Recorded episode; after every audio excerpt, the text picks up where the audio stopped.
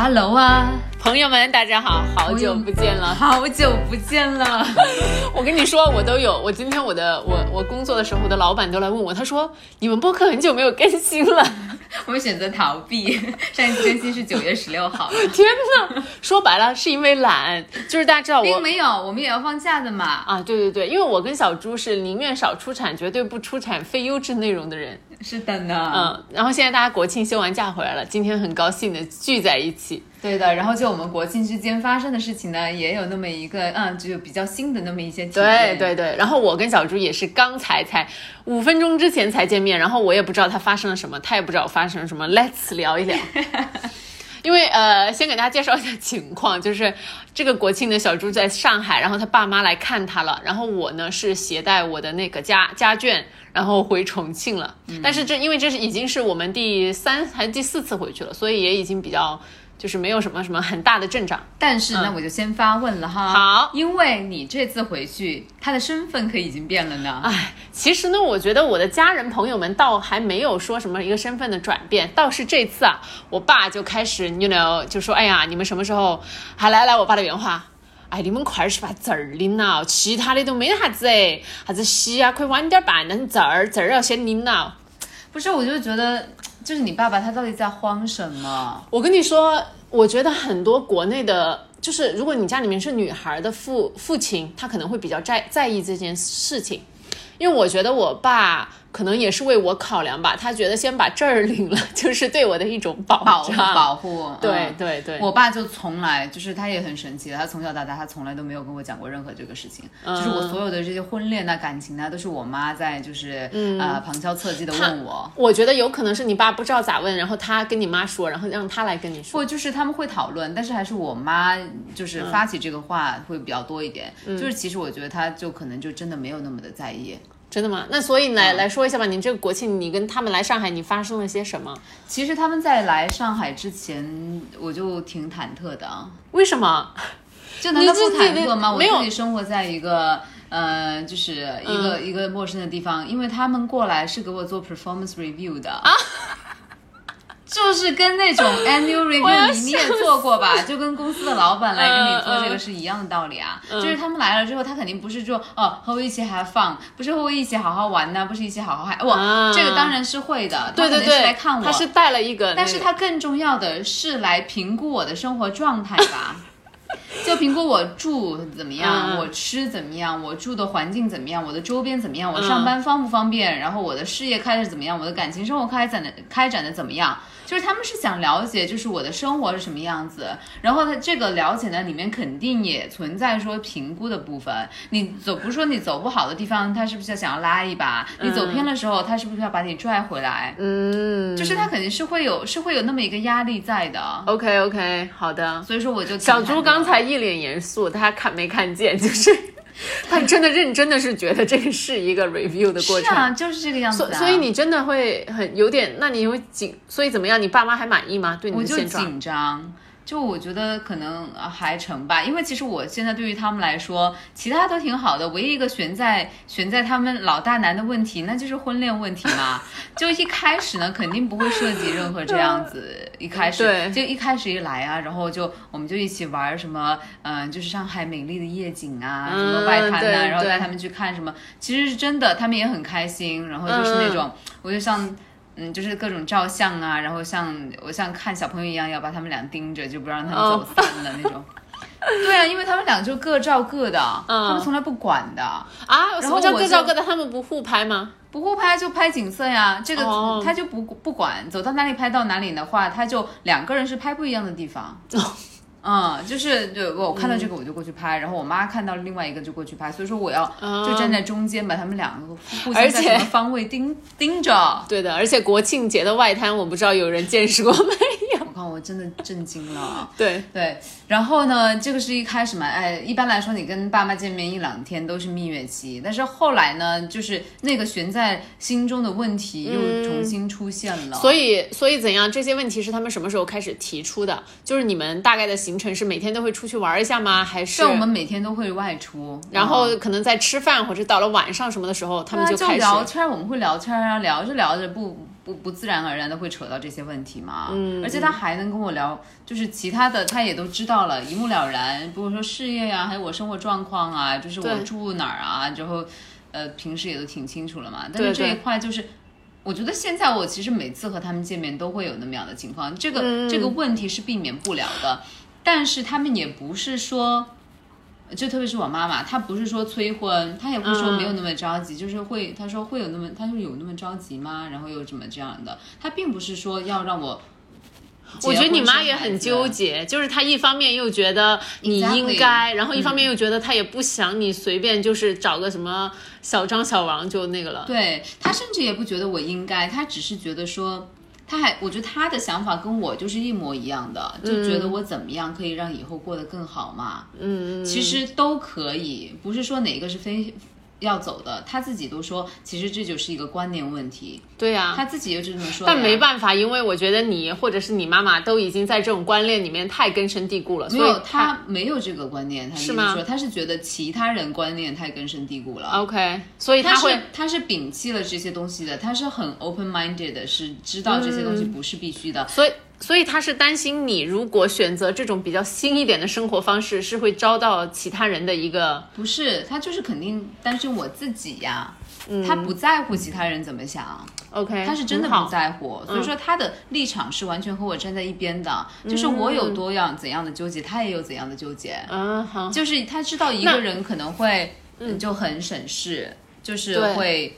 呃，就没有那么麻烦，但是同样你在以后也会遇到什么，就是比如说孤独的困境啊，就是这种。对对对。嗯，然后结婚呢，也有结婚遇到自己的麻烦，因为她也是经历过婚姻的女人嘛，然后也生过小孩的女人，然后也带很辛苦的带过我，她知道说这件事情也是很有代价的。对，哎，其实既然两种事都很有代价的话，没有谁谁好谁不好了。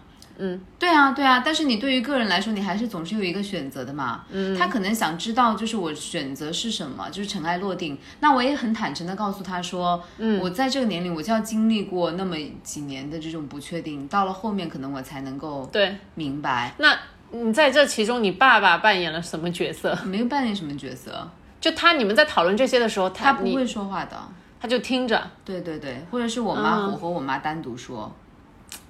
Interesting。对啊，我爸不参与这些 conversation 的，并不是每个爸爸都会有这样子。而且我我觉得很多时候他真的就没有那么在乎，他是没有那么在乎你的，你觉得是没有那么在乎你在上海的生活，还是没有那么在乎你的婚恋这个部分？没有那么在乎我的婚恋部分嘛？嗯嗯，他觉得就是能我能过下去，就是对啊，他肯定也他没有想那么多的。嗯嗯嗯嗯。那那他们对你的其他生活的部分有什么新的 judgment 吗？没有什么 judgment 呀，哦，他们就觉得你的现在过得也也都挺好的，对对对，我知道那天反正反正像我妈妈，她也会跟我说一些，就比如说她其实身边有很多，就是她的朋友都不是属于那种婚育了的，就她朋友的小孩都没有进入婚育的状态，多大？就跟我差不多，或是比我小个两三岁吧，然后其实。然后他的很多朋友也都是什么，就是小孩啊，都是什么，比如说，呃，女孩、男孩的国内的什么的博士啊，或者是国国在国外还在国外上学，什么哈，他最好朋友是 Harvard 小孩，牛逼牛逼。对，然后他包括他其实工作环境当中也有很多女博士嘛，就是他他带的那些呃人，然后其实他们也都是有结的，有不结的，然后他肯定也是看了很多，他其实也属于新旧思想碰撞，然后在。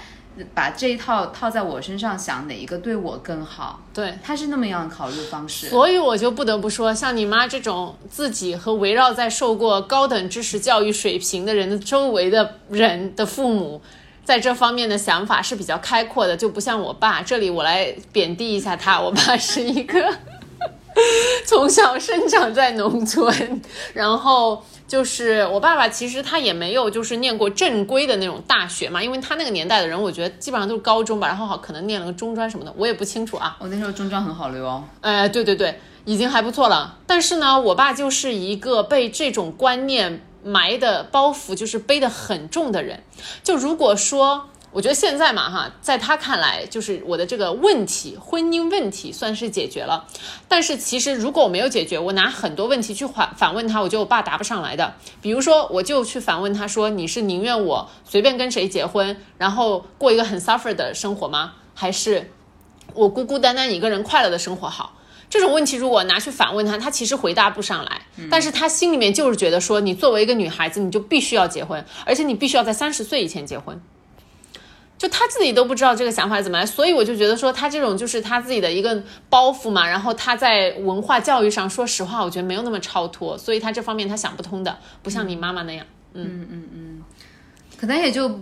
不去想这些问题了。他长到这个年龄，你让他再去接受一个新的东西，他可能就是觉得费太大劲儿，或者是对以前的价值观有太大的冲击。嗯，就不不如就这样了呗。好呀，那其他的呢？你们还有什么愉快和特别的相处经验吗？嗯，反正我就记得，哎，这是你来上海生活四年的时间，他们第一次来吗？他们俩一起是第一次来，OK，然后去年的时候我妈也来过一次，嗯嗯，但是是他们，所以说我才之前也很紧张嘛，就是他们两个一起都过来了，真是的。但是我们还是每天都出去，我就带他们就是逛来逛去的，也还好。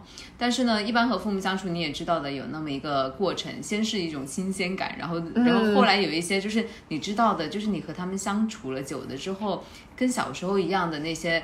那些磕磕碰碰啊，那种摩擦呀，然后那种相相处的模式又回来了。嗯嗯，然后远香近臭又来了。对，有有一些有一些奇奇怪怪的时刻。嗯，但是呢，后来呢，就是到最后的一天两天，还是会又恢复，因为毕竟就是走了，好聚好散的感觉。对，下次再见又是春节了。对对对，然后我记得特别有意思的一个。嗯，有有一个场景，就是说前一天，就是说我们还在跟我妈还在跟我说啊，就是说她真的是觉得说不结婚不生孩子也是没有关系的，然后她确确实实也是那么认为的。然后后来第二天的时候早上，她就很早的，她和我爸就来找我了，然后就坐在我床边说 什么？他说他就说人呐，还是有个家比较好。我不知道他是昨天想了一晚上 得出盖棺给我盖棺定论，就是你知道他在做这种思想的挣扎。对，是的，是的，因为他我觉得他身边他没有见过，就是比如说像他这么大的，然后一个人独身主义活得很高，活得很好的人，他如果见过他，可能也就没有那么多挣扎了。希望我觉得到我们做父母的时候。会好一点吧，嗯。嗯，或者是他还是对自己已知的东西会更有安全感。是的呀，必须的呀，因为毕竟如果全部已知的都是已婚的那种朋友的话，有有活得好的，又活得不好的，那你总归还是有活得好的，让你作为参照物，然后你会觉得说，哦，这种 lifestyle 其实是还是挺棒的。我爱我的重庆，有火锅烧烤桂林，我爱我的重庆，有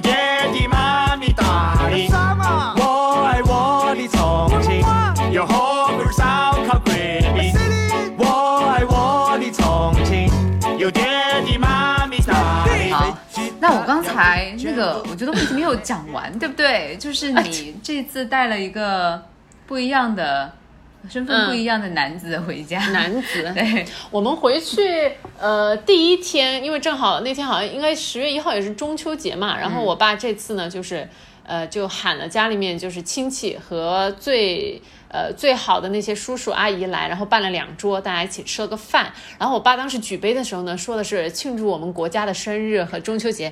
然后，但其实我爸这个的目的完全是为了，其实有点像是说俗，呃，就是一个重庆版的 engagement party 这种。哦，所以说这个是你们的订婚 party 啊？就是有一点像，有一点像这种，因为请官宣。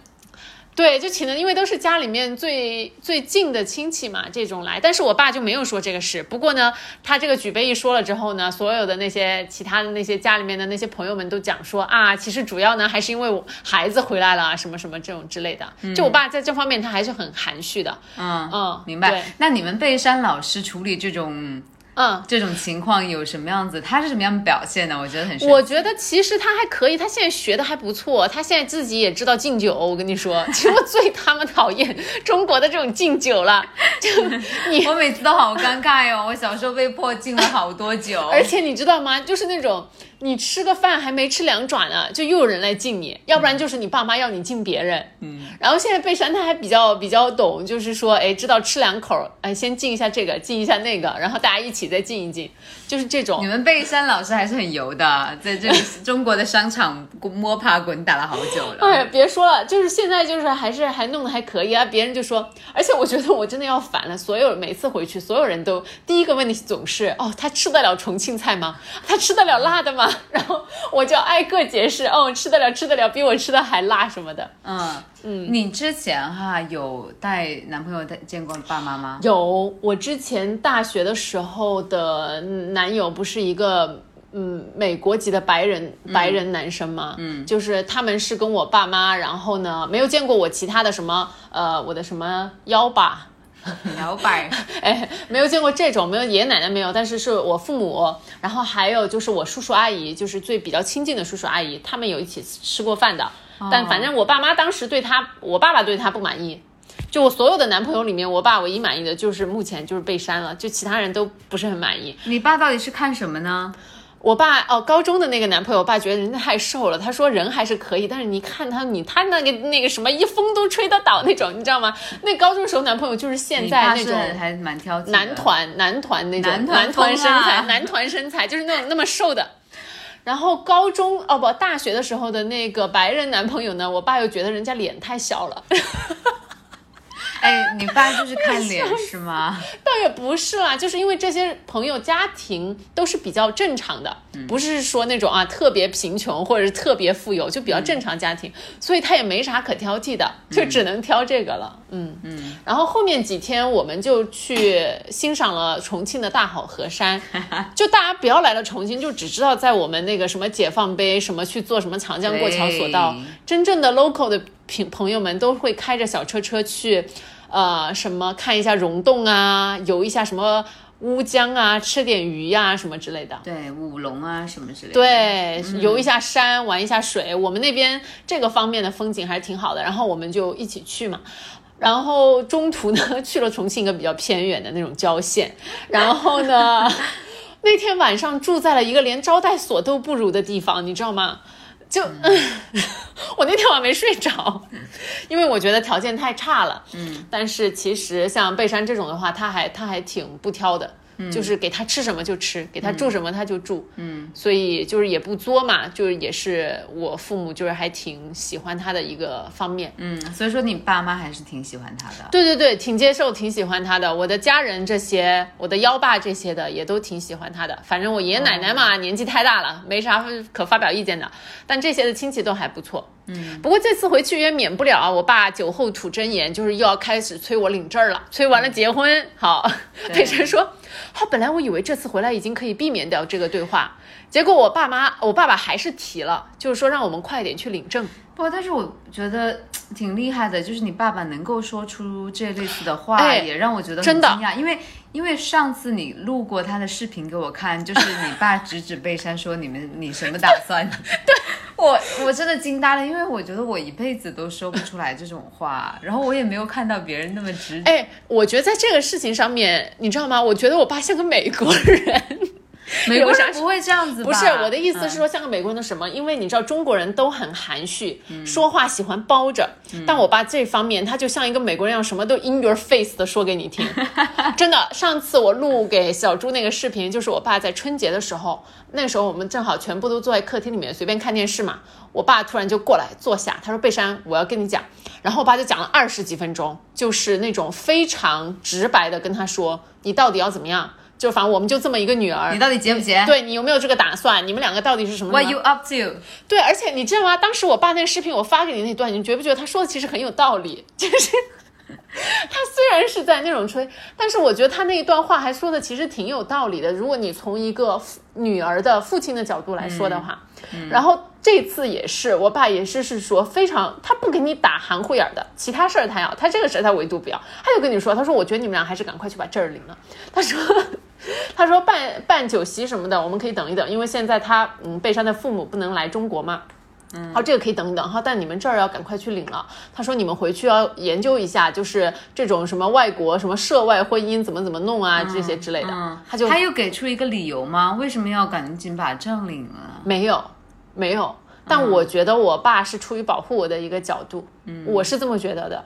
然后，然后嘛，就是我现在是什么未婚夫，他就会说，他说，因为他爸妈妈，呃，就是比较看重这个领，就是所谓的就是这种。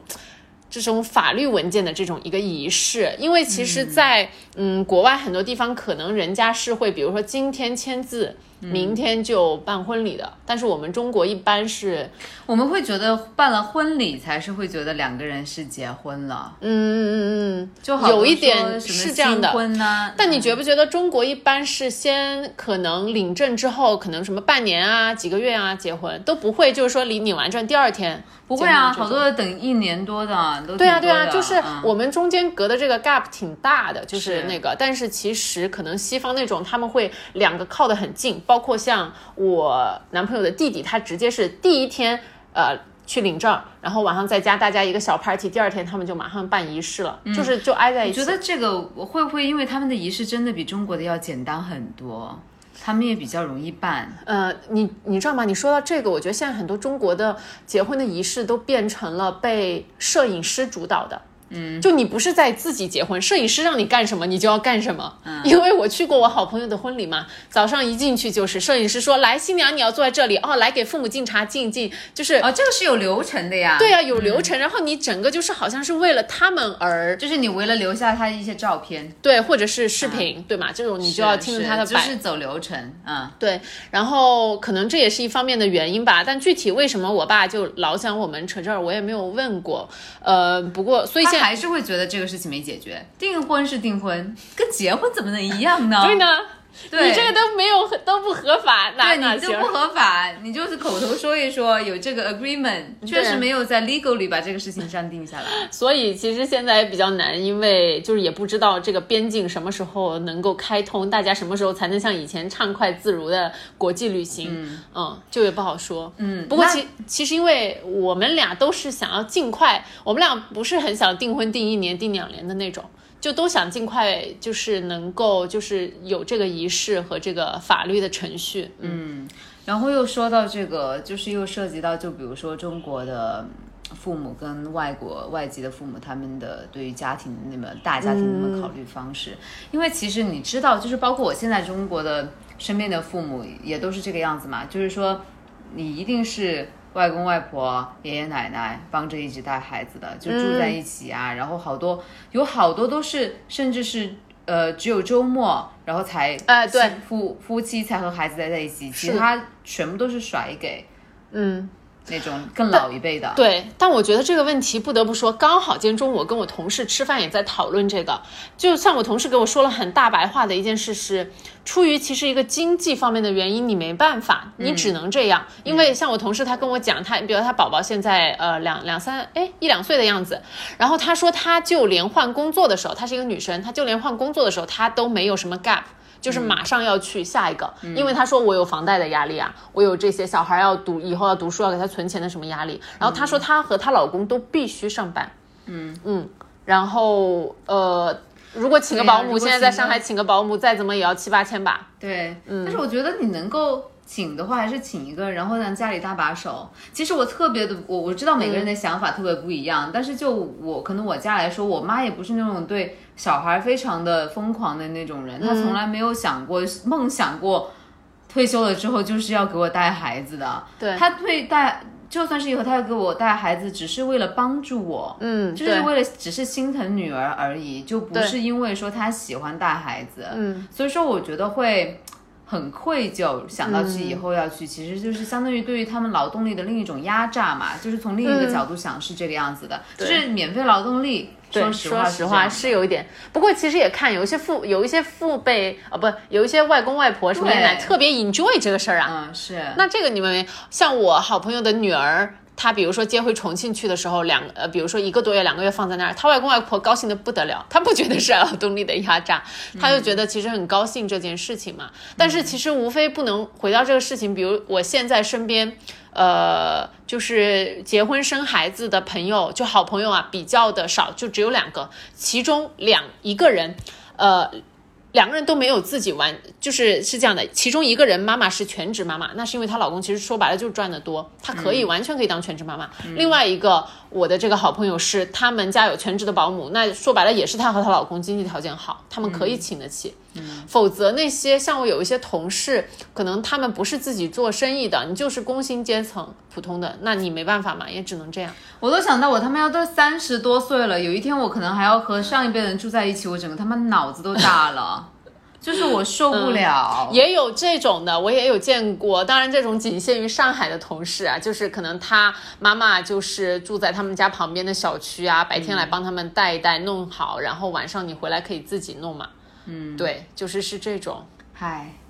因为说白了，真的，我觉得现在国内的这个单个人的收入真的无法支撑起一个家庭，而且没有特别好的那种，比如说托儿，就是育儿那种对，没有的，没有好的 daycare。就说到这个，我觉得也想说的就是，像有一些 daycare，比如说，因为我比较想知道加拿大的那种，你孩子可能一岁多时候，你可以去送去一些日托所，它那个价格是很便宜的。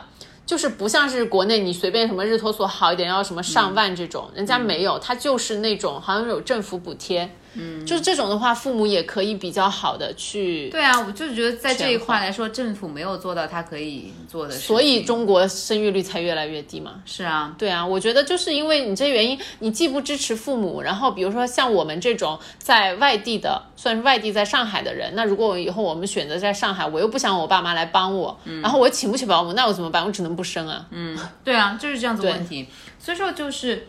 其实，嗯，东亚、东北亚三国就是中国和日本、韩国会越来越趋近的，就是对。日本、韩国的现在就是中国的明天，嗯，就是年轻人会越来越低欲望，然后生育率也会越来越低，不婚不育的选呃选择真的会很多，不育的女性会越来越低，对，越越来越多。像韩国的话，比如说它的出生率都已经降到一了嘛，意思就是说一个妇女在一生当中生不到一个小孩。嗯嗯，就是真的是非常非常低了。嗯，我觉得其实包括像平时我刷点什么抖音啊、微博呀，也看到好多都会自己在留言里面这么说相关的视频，就你就可以看到，其实这一部分想法的人还是蛮多的，真的。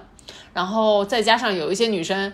又不是特别喜欢小孩儿，对吧？就那你这种，你又更不是很那个，因为真的不是所有的女生都喜欢孩子的。对，我就我今天中午我真的做了一个调查，我觉得我身边我要好的那些朋友，我除了一个我知道他是特别喜欢小朋友，还有可能是因为那是他自己的孩子，他特别喜欢。其他包括像你啊，还有我自己啊，还有我另外两个要好的都都都没有说喜欢小孩儿，包括我刚才跟你讲的那个已经有小孩儿的，他也是意外怀上了小孩儿。是的，是的。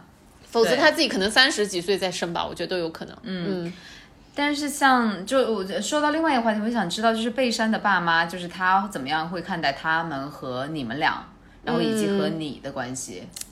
你知道，像这个事情，我觉得大家都知道，国外的父母不怎么干涉孩子的个人生活，这个确实是非常是这样子的。嗯，呃，就比如说他们家里他弟弟结婚的时候嘛。呃，自己就是等于办了一个小型的仪式，然后呃，有呃，就是签法律文件那天，其实是没有邀请他爸妈的，他爸妈也没办法。你知道，在中国这种事情，你是会被不孝，然后腿打断，就是不可能的。然后他爸妈虽然比较。不太高兴，呃，就是有点伤心，但其实也没办法，因为这是孩子自己做的决定。然后他弟弟，呃，包括他姐姐，现在就是怎么样子育儿的方式，他的父母也是无权干涉的。嗯，确实没有权利啊，就是自己生的小孩，确实也该自己。对他就会说，我知道怎么带，我是这是我的孩子。就我觉得他们分得很清楚，就是说这是我的孩子，我是你的孩子，但我的孩子只是我的孩子，对，跟你就是关系很弱了。对，但是在。国内的话，我就会觉得说，就是都是我们一家的，祖父祖母辈就会觉得说，这也是我的孩子。嗯嗯嗯，就是我觉得这一点还挺不一样的。嗯，然后另外的话，包括像对，但是这样好，真的，这就是现代家庭方式，特别是你有一个呃疏离的婆婆和一个疏离的另外一个叫啥公公。对对是真的是一件好事。对就是你不用搅和去那种传统家庭里面的那些，嗯，那些鸡毛蒜皮的那些狗。对，狗因为这种事情，我觉得也是 apply to 远香近臭的原理的，真的肯定会吵架对的，对的。嗯我觉得和和那个公婆最好的就是关系，就是没有什么关系，就是 就是熟人关系。嗯，对，嗯或者就是你永远不要指望和他是什么家人。对 No 我觉得不能 daily 的生活在一起吧。嗯然后，特别是像我男男朋友的妈妈，其实也是一个亚洲女性，所以其嗯实我觉得她在这方面自己的见解和想法很多的。就如果说我强行一定要融入百分之百融入她生活，我觉得我们两个都会不高兴。关键是你为什么要百分之百融入呢？就是我觉得最好的就是那种就稍微疏离感一点的。啊、有一点点，我觉得就是在我看来的话，我可能比你还要更怎么讲传统一点点。就是我觉得这件事情对他们来说是很重要的，然后我肯定就是说觉得对他们来说是很相关的，只是我也不愿意他们来，比如说帮我带孩子啊或者什么的。但是因为可能因为他们家里面有一半的亚洲的这个这个这个文化嘛，所以她姐姐，比如说她姐姐的孩子，有时候她跟她老公都没有那个，她爸妈会专门从加拿大飞到纽约去帮他们带几天。这种都还是有的，所以其实可能跟完全百分之百的纯白人黑人家庭不太一样。嗯，还是有那种 Asian blood，对，亚洲的血统、亚洲的血液。而且我发现就是。其实好多，特别是在海外的华人，他们是比我们新一代的中国人更加传统的，就是他没有经过那种我们几十年前经过的那种什么除除四旧，或者是打破一些思想的那么一些 嗯、那种就是对摒除封建封建思想的那么一个过程，所以说他们真的是保留了很多很多，对就是更古老的中国的传统。对，其实包括像很多，比如说在美国的很多华人父母都不愿意自己的儿女找非华人的，嗯，就不像现在，我觉得其实中国的这个。家长很多人其实都接受了，如果说特别是你可能你生活在一些比较大城市一点的地方，那父母就觉得、啊、你找老外啊什么也没关系，什么的也没关系。唯一他们不能接受的，我觉得是黑黑人朋友。因为中国人就是歧视还是很严重的。对，真的。但我觉得中国人的这种歧视，像这次，比如说我回家的时候，我不知道为什么开启了这个 conversation，我妈就说啊都可以，好、但是黑人不能找。他黑人回来的话，我跟你爸吓都吓死了，怎么可以？就是你知道他他们的没有这个概念，他就想什么就说什么。不过他们的这种呢是 out of ignorance，嗯，而不是非常根深蒂固的歧视，更多的是无知。对对对他不知道这个是不好的、不对的。不过我还没有想过，我没有胆量告诉我父母，如果我不找我现在这个男朋友，说不定我非常大概率我就是会找一个很黑的。我们都喜欢黑黑的。对啊，因为我觉得其实说实话，很多黑人的那种家庭观念跟我们中国人的蛮像的，他们更紧密团结。就是大家庭嘛。，对，就是大家庭，而且就是家庭观念是不是因更为穷的都这样啊？道理。是因为我们就是生活以前比较艰苦，需要抱团嘛。嗯，对，就是因为我就觉得说，呃，我那天在家里面想，我就是说，像那种 Hispanic，就是那种南美啊、拉美，他们也是的，就是家庭观念很重。就比如说你的爷爷奶奶，就是家里面大家都很 respect、很孝顺他们的。哎，我想起这个，我又呃，我又想起一个很有意思的，就是之前我们说到生育率的嘛，然后有一些生育率保持持平啊，或者是没有很明显下降的，就是。甚至就是发，其实是发达国家的那个呃，嗯就是比如说像英美法呀这种传统的发达国家的、呃这种女性，其实是还好的，嗯，但是下降的很严重的。呃，就是除了像中日韩这些，还有那些南美和加拉美啊，什么西班牙呀、葡萄牙这意大利的女性，就是因为其实，在这种国家，它传统就是它家庭观念很重，就是它女性的 burden 会更多。对对对，因为你刚才提到这几个地方，和包括像意大利，我觉得。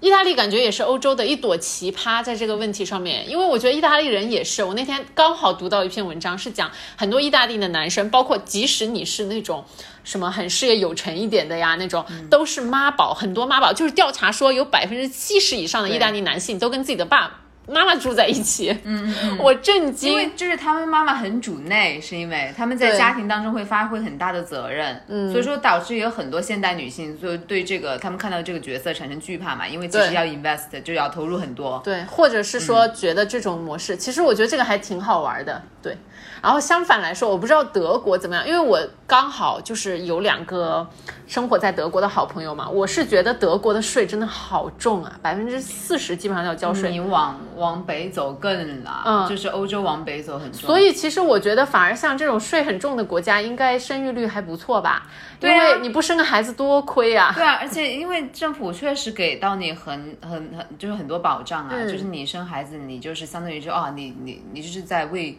爱国行为嘛。对我，我就那天还在还在跟我那个在德国住的好朋友说，他说，哎呀，本来感觉看上去工资还可以，交的税其实没剩多少了。我说，那你不生个孩子真太可惜，太浪费了，因为你 生出来就是什么都是国家给，是的，是的，就是你自己的任何医疗啊、教育啊，对也不用考虑，就是带孩子，你的成本真的是可以到很少。很对的不像在我们这个地方，我觉得对的，深吸一口气吧，朋友深吸。一口气，啥活儿都自己干呗。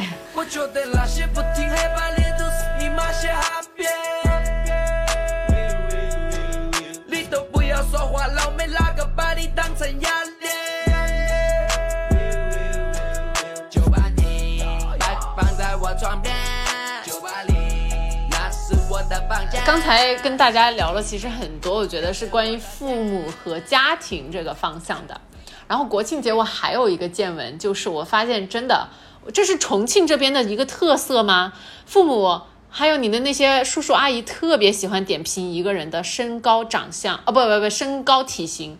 因为我觉得，我觉得他们叔叔阿姨有一个迷思，就是他们对于年轻人说什么都可以。什么意思？就是他看到一个就是小一辈的人，嗯他觉得说他可以说任何东事情，对对，有一点那种。嗯，他就觉得说你比我呃，就是你是下一辈的，就是我就把你当小孩看，就是我可以随意指点你，对，就我不觉虽得你然我们已心里会经都快受伤三十了。对 他还是觉得我们是小朋友的。我我这一次回去，我们刚好有一个饭局嘛，就是应该有差不多十个，然后呢，嗯，然后都是我爸妈的那种好朋友的叔叔阿姨，然后其中一个叔叔阿姨他们的儿子比我小几岁，然后那个那个小弟弟呢，那个弟弟呢，他就是那种身材长得蛮壮的，而且很高的那种。然后整场我就前面开场几分钟都在谈论人家的身体，说人家什么长得胖啊，这本人家不胖，人家就长得壮啊。你知道重庆瘦子很多嘛？然后那小哥小胖也很多啊，重庆重庆男生好多就是矮胖矮胖的，就是这样吗？那小哥，你说放到什么东北那种，完全是属于正常。然后，然后在重庆可能就是比较异军突起的，因为他长得还挺高。嗯嗯，对，呃，然后，然后就是真的就是一直在说人家什么体型啊，什么能吃啊这些，太讨厌了。这个是一个，我觉得我在尝试理解他们。一个是我觉得，一方面是我觉得他们并不觉得说小贝对他们的话有什么不舒服的地方，他觉得可以随意评论小贝。还有一个就是他们很迷思的觉得说，这是我和你就是拉近，就是套近乎，对你表现关心对关爱他们没有其他办法对，因为你你让他聊什么呢？他就只能聊一些很显而易见的东西，是吧？就跟那些回去很多那种嗯所谓被催婚呐、就是问感情关系的这些长辈也是，嗯嗯因为。他其他能跟你聊什么？他跟你聊世界局势吗？跟你聊你的工作吗？没有，只有一个东西是通的，就是婚恋。所以说，他就直接一和来身材，对对，这些大家每个人都懂的。然后，所以说他一来就是给你给我就开始这个话题。以前我也遇到过这种，嗯你说家里的人，那我也就算了，就是我一般都还是会怼回去，就是、啊对还是会说回去。但是有那种。嗯，但是怼的比较相对来说比较好好嗯好听啦。然后遇遇到那种外面的，就是我爸妈的，比如说我爸妈的朋友，那种我一年最多见一次的那种，然后嗯也不熟也不怎么样，一个就是中年男子，一见到我之后走到我旁边就觉得说，哎，耍朋友没得哦，没错啊，思思。第一句话，第一句话。然后我真的，我当时我就气不行了，我就就就莫名其妙的，任何寒暄都没有。就是我好久，我就我也我本来也就不喜欢那个人，嗯然后他嗯因为他很肮脏的一个男人，嗯，you，然后结果你说了什么？他说没有，滚！反正就是我就两个字就就是这样都看得出来我很不爽嘛，然后我没有什么任何表情的，我也没有直视他，嗯我就我觉得问题是对你真关心还是对你假关心的叔叔阿姨都喜欢关心这个问题，因为比如说像我我妈，比如说她问起某个同学的近况，她前三个问题有时候是第一个，有时候第二个，有时候第三个，绝对是她有男朋友没有，耍朋友了没有，包括比如说她问起小猪，她都会问，她说你她说小猪谈恋爱了吗？嗯，我说没有，关你屁事儿。但是他是真正的出于一个对对是的，带一点好奇，带一点关心，然后他然后就喜我发现欢问。我也很喜欢关心别人这些，就为什么呢？我不知道，因为因为我还是对一个人的状态会比较感兴趣，然后我觉得好像情感和婚恋状态还真的是人不，我觉得有可能因为我们是女生，我们两个是女生，以及加上某一些无所事事的，我觉得是因为我在对标自己的生活，因为我对这个感到困惑，所以说我是想知道别人是怎么活的。早一点所以说。对对对，找，因为我我就是我在看别人的故事或者是了解别人，我真的是在给嗯想找自己怎么办，就是可能我不是真的说对这个事情有多有兴趣，而是想给自己一些启发嘛。就比如说，其实我在很多在工作当中遇到那些我看到的，特别是那些我觉得比较仰慕的一些女性啊，做事业嗯做得很成功的啊，或者是我觉得很厉害的同事啊这些，然后我都会我都会去看。他啊就甚至女明星，我都会看他们的，就是他们的婚姻和小孩，就生育的对对对状况，因为我会，哎，有道理。嗯其实我也会，我也有一点会这样，因为因为比如说像我们现在呃公司里面，比如说，因为我们公司现在比较好哦，我们的有两个比较。职位很高的老板都是女生嘛，包括我嗯们公司最大老板女生。可能我在关心人家的时候，就是关心一下哦，她她怎么样？小孩儿多大了呀？或者是怎么样？对对对对对，我想知道就是他们样是怎么样就是过来的，就是他们是什么样的嗯选择，然后以希望于就是。给自己找到一些答案吧，或者是觉得说，哦，人家这样也可以，我是不是可以？人家选择这样，我是不是也可以选择这样？就是是不是还有一些希望，或者是嗯对，就这类似，我觉我觉得我会，嗯，我的动力是这个。不过我觉得我现在的话，可能在亲戚和某些朋友面前，就是他们可能不会再就是，因为我现在处于一个就是催无可催的阶段，可能隔两年就是催你，就是说，哎呀，怎么还没生孩子呢之类的。这两年可能这方面他们找不到空话，所以你知道我这次回去吧，就这方面的空话我听的很少，没有人问你什么谈恋爱没有、耍朋友没有、什么时候结婚，这些没有。我这次就比较平缓，哎，以前回去还是会被就是。那个亲戚给询问的，这次他们就无所询问了，对啊，对因为你不是就是因为我三十岁了，，我也无法长高了呀，我也但是你不是有一个很很很明显的 progress 已经嗯是什么？就扔到他们面前了呀？哦，对对对对对，对就他们没话可说了。然后你、啊我的身材，他们也没办法评论这一。这一步是跨出去了，所以说他们就没没啥可催的呀。哎，看一下下一步要催啥吧，我觉得应该也不远了。哈 嗯，然后对了，这个聊完了之后，我要聊一个喜剧的事儿，就是我的老妈，我老妈也会听我的播客。然后我我们这次去一个风景旅游区，然后我妈就非要买一个旅游纪念品。我是从来不喜欢买这些纪念品的人，我妈让我买的一个纪念品是一个用牛角雕的一个羊的雕塑，因为我妈说这个寓意很好。我的老公是属牛的，我是属羊的，她说还要有一个属蛇的人来给我买这个东西，就是一个充满迷信的，你知道重庆娘娘，就还是很好玩的。但是她找到了自己的乐趣，我觉得你妈妈还是那种自己很能开心的，我觉得哎呀是，好的。退休了嘛，就是也是要给自己找点乐趣的。我觉得她算是了退休的那种阿姨里面会给自己找乐趣的。我比较担心我爸退休了之后没有乐趣，嗯，因为像我们这个年龄的，我觉得很多叔叔除了打牌，好像也没啥爱好了，真的。我我是比较担心我妈退休，我爸倒是爱好兴趣太多了，还有很多哦是吗朋友，对对对嗯嗯对，他就是感觉一直就是一个人在过。快让你妈去报 报班儿，加什么老年大学什么各种的。他就是你就知道的，就可能听我的描述也知道，他其实一个比较内内敛，或者是就是比较精神世界的那么一个人。你说这个我，我发现一个问题，就是这次刚好国庆节也是贝山问我的一个问题，他说中国的老年人年纪大了都每天在干嘛？我说坐着。每天就坐着，因为因为其实真的是你不觉得吗？我发现特别是去一些小镇啊，很多那些老年人就喜欢聚集在一起，坐在外面。但是 social 啊，人家 social 的一部分。对，就他们就坐着，也没有什么其他事情做。我说实话，我就说，可能年纪稍微没那么大的老人，他们还在重庆那边，喜欢下午去打个麻将，像我奶奶那种。然后奶奶现在身体不那么好了，打不了麻将了，就每天就真的就是没啥事儿啊，除了看看电视啊、看看报纸啊什么的，他真的没有什么事了。不是，我觉得难道加拿大的老老人不是这样子的吗？我不知道，所以我觉得对啊，加拿大的老人老太老了，他也只能坐着，他一天到晚蹲着嘛。我倒不是觉得是中国的老人还是国外的老人，而是我觉得只是看到这些老人，我在想我老了我能干嘛？嗯，对，我不想我老了就每天就蹲着。嗯，像我奶奶，她一天到晚也就在家看电视啊，就对啊，坐着看电视啊，睡觉，然后还有什么呢？哎，其实我觉得人老这件事情还是挺啊，挺让人难过的。。我觉得我老了之后挺想搬去一个，比如说像美国佛罗里达，就是那种老年社区，到处遍地开花嘛，我就很想以后去一个那种老年社区。反正我们以后肯定，我们这一辈肯定是老年社区的，对就是不会有什么子女养我们，或者是不可能了。对的我们一定是抱团儿养老的。有创业 idea 的朋友们，我觉得这真的是一个值得那个的项目啊！风投的朋友们，投一投这些项目吧。真的是应该好好做起来，因为我知道现在的养老院就是真的特别的不成熟，对还有太很多差可以，嗯，我觉得包括像我现在我家旁边，就是说静安静安区的那种，就是很当趟好的位置，周围的那些养老院，我觉得看上去都好破哟。我反正是不舍得把我爹妈送到那儿的。嗯，我期待一些比较条件好的养老院出现。对的，嗯，但有可能那些养老院在特别郊的郊区，就我们都没见过。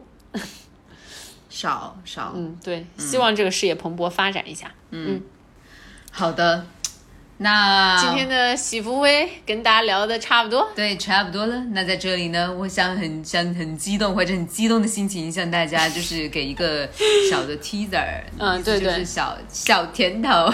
对我和小猪下一期要聊一聊体毛。哇塞，这个话题呢，真的好少被聊呢。其实它真的是很重要的一个话题。体毛，我们的腋毛，我们的腿毛，我们的逼毛，我们的 你这个 B，我们的怎么说 BM 啊？呃，哈对对，就是各种就是女生男生的那种体毛的一个问题，我觉得没有被聊过。